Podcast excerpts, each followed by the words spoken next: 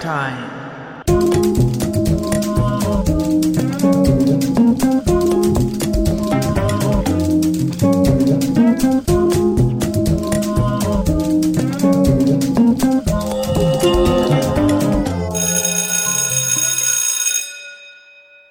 Ein letzte Anja-Time, bevor wir mit dem Leuchtfeuer 4.0 MOOC starten. Die nächsten Wochen werde ich mich darauf konzentrieren und damit wir da schöne Videos haben.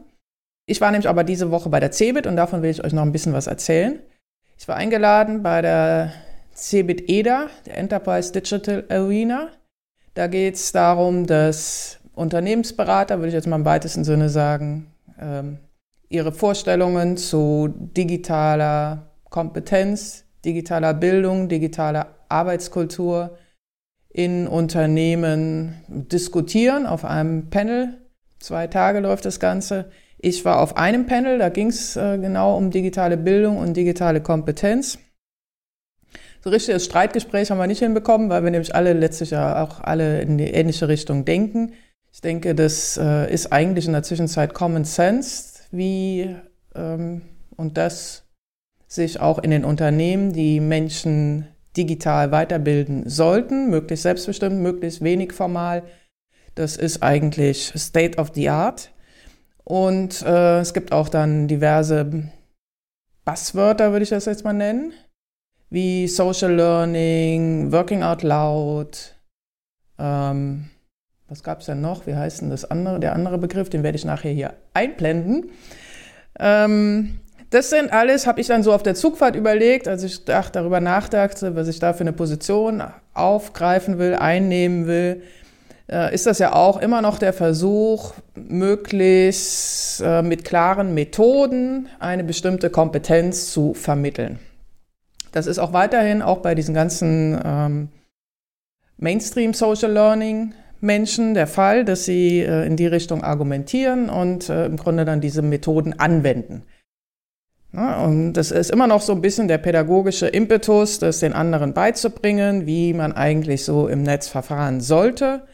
Und dafür werden dann äh, Anwendungsfälle konstruiert, Kurse konzipiert und so weiter, damit man das denen nahebringen kann. Ich selber bin davon noch nicht so überzeugt. Ich glaube, und äh, darauf will ich jetzt so ein bisschen auch weiter eingehen, im Hinblick auch auf die gesamte CeBIT. Ich glaube, es kommt heute einzig und allein nur noch auf Arbeitskultur an. Arbeitskultur wird alles, die Kultur wird, die Kulturebene wird letztlich äh, alles andere entscheiden. Früher war die CeBIT eine Technologiemesse.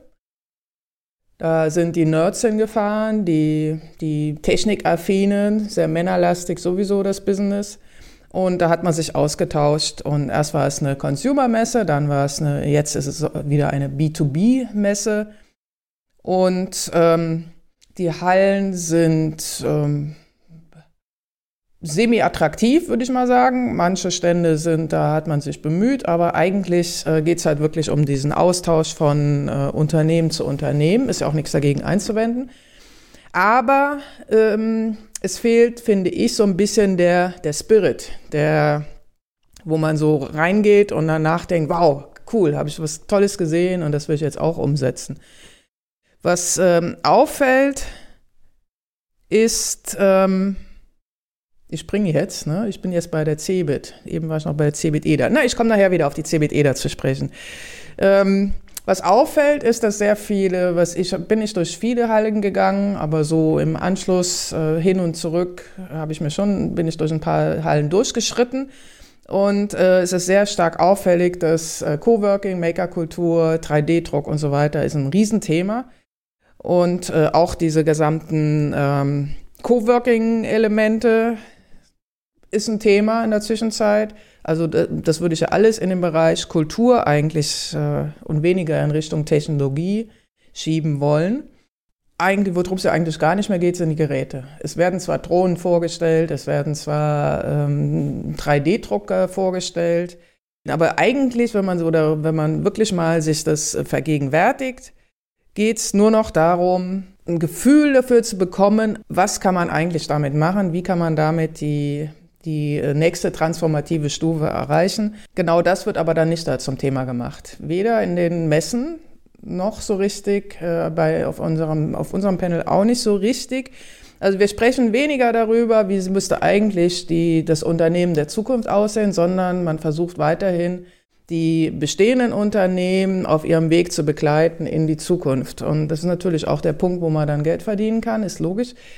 Aber ich bin nicht davon überzeugt, dass das der richtige Weg ist. Ich glaube, wir müssen viel mehr darüber nachdenken, Visionen entwickeln, wie eigentlich die, die Welt von morgen aussehen sollte, wie wir zusammenarbeiten wollen, wo wir hinwollen, wie wir das mit ähm, vielleicht auch einem sinnhaften ähm, Purpose, mit einem sinnhaften Antrieb im Grunde verbinden. Und dann, und das ist das Interessante, glaube ich, äh, was interessant sein wird zu beobachten, ist diese Transformation, die ja jetzt auch die CeBIT wieder durchlaufen will. Jetzt will sie nämlich, weil sie auch merkt, dass das alles nicht so richtig greift, will sie ab nächstem Jahr ja in den Juni hineingehen, 2018, und ab dann wieder Business to Consumer. Und zwar versucht man sich an diesem Southwest South Festival zu orientieren das in Austin immer stattfindet im März, wo ich auch noch nie war, wo ich immer schon hin wollte und vielleicht glückt es mir ja irgendwann mal demnächst. Ich glaube aber, das ist mehr wirklich ein Festival. Da geht es halt wirklich darum, neue Kultur, moderne Kultur zu leben. Davon ist die Cebit meilenweit entfernt. Da hat man überhaupt gar nicht das Gefühl, das ist eine neue Kultur. Es ist halt wirklich Business, es sind die blauen Anzüge, es ist halt wirklich dieses klassische Technik-Nerd-Business-Umfeld. Und ob sie diesen Switch schaffen, da wirklich sowas aufzubauen für den europäischen Raum oder sagen wir mal erstmal für den deutschsprachigen Raum, da ähm, bin ich sehr gespannt, wie sie das hinkriegen wollen. Letztlich wird es nur glücken, wenn die Technik wirklich in den, in den Hintergrund rückt und es gar nicht mehr darum geht, eigentlich überhaupt wirklich null mehr drum geht, sondern es geht auch nicht mehr um Digitalien versus analog, sondern es geht nur noch darum, wie sieht die Kultur von heute und von morgen aus? Darüber müssen wir diskutieren und das nehme ich jetzt auch mit bei meinen Reflexionen zu dem Leuchtfeuer, weil ich glaube, auch da geht es einzig und allein nur noch darum, es geht nicht mehr um Tools, es geht nicht mehr um Technologien, es geht um nicht mehr um irgendwelche formalen Prozesse, es geht nur darum, wie wollen wir eine Kultur schaffen, wie soll die Kultur der Zukunft ausschauen. So, und äh, damit bin ich dann auch wieder, äh, bringe ich nochmal gerade den vom Anfang, die CBE da mit rein. Auch das war im Grunde dann die, die Schlussfolgerung, die ich auf der Zugfahrt dahin für mich geschlossen hatte. Und was ich auch immer wieder wiederhole, ist, dass Kompetenz nicht unbedingt etwas ist, was an der Person hängt, sondern in der Kombination von Personen mit ihren Befähigungen, äh, mit der Arbeitskultur und der Arbeitsorganisation zusammen. Erst wenn alle drei zusammen einen Einklang finden und zusammen irgendwie sich verschränken, erst in dem Moment kann Kompetenz äh, zum Tragen kommen und kann ein Mensch in der Umgebung kompetent handeln.